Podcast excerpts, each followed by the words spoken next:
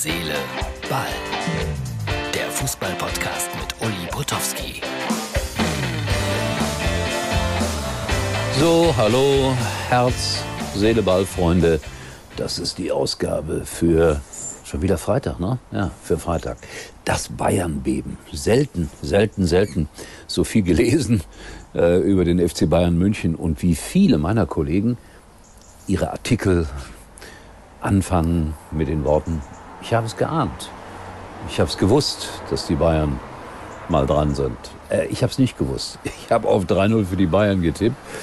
Und äh, interessant ja auch die Reaktionen danach. Es gibt ja immer so eine Mixzone für Journalisten und die gab es dann gestern auch wieder in Mönchengladbach, wo die Spieler nach der Begegnung lang marschieren und von den Schreibenden, meistens von den schreibenden Kollegen angehalten werden und um ein Statement gebeten werden. Von den Bayern ist keiner stehen geblieben, bis auf Brazzo. Brazzo hat gesprochen und ich fand, das war sehr, sehr angenehm.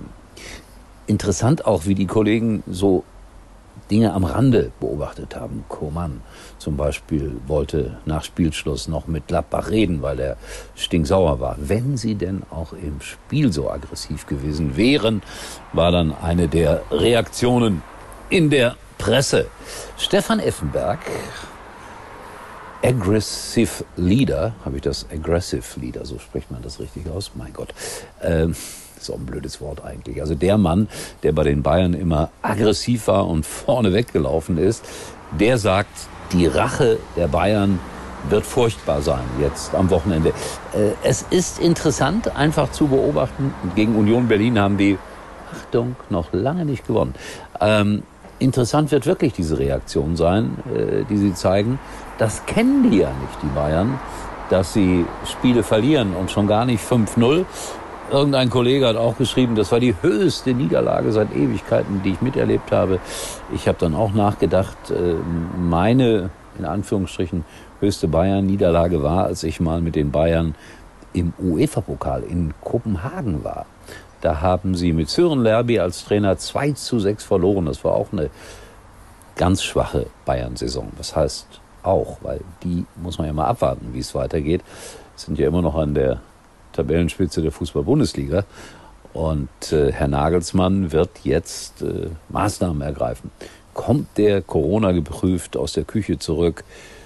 Der Teekocher ist nicht mehr griffbereit und er wird dann aggressiv sein. Nein, das ist wirklich eine interessante Frage. Wie geht er mit den Spielern jetzt um? Ich glaube sehr, sehr einfühlsam. Vermute ich mal. Also ich würde jedenfalls so agieren an seiner Stelle. Natürlich, wer den Schaden hat, äh, braucht für den Spott nicht zu sorgen. Achtung, Martin, bitte einblenden. Hier gibt es eine Urkunde, die ausgestellt wird. Dem FC Bayern München im DFB-Pokal hat mit mäßigem Erfolg teilgenommen aber teilgenommen. So, ich schließe das Ganze jetzt mal ab. Heute monothematisch mit den Worten, die wirklich staatstragend sind. Liebe Bayern-Fans, es ist nicht so schlimm, wenn man mal verliert. Schlimm ist, wenn man 5-0 verliert. Schlimm ist, wenn man die Kontenance verliert.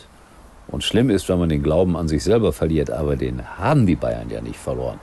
Insofern vermute ich mal, dass wir uns nach diesem Fußballwochenende wieder ganz anders unterhalten werden über den FC Bayern München. So, zum guten Schluss gibt es noch einen kleinen Tipp für alle, die noch keine Weihnachtsgeschenke haben. Und ich glaube, der Tipp ist nicht so schlecht. Also ich verabschiede mich schon mal. Habe ich schon gesagt, wo ich am Wochenende arbeite? Ja, Leverkusen gegen Wolfsburg.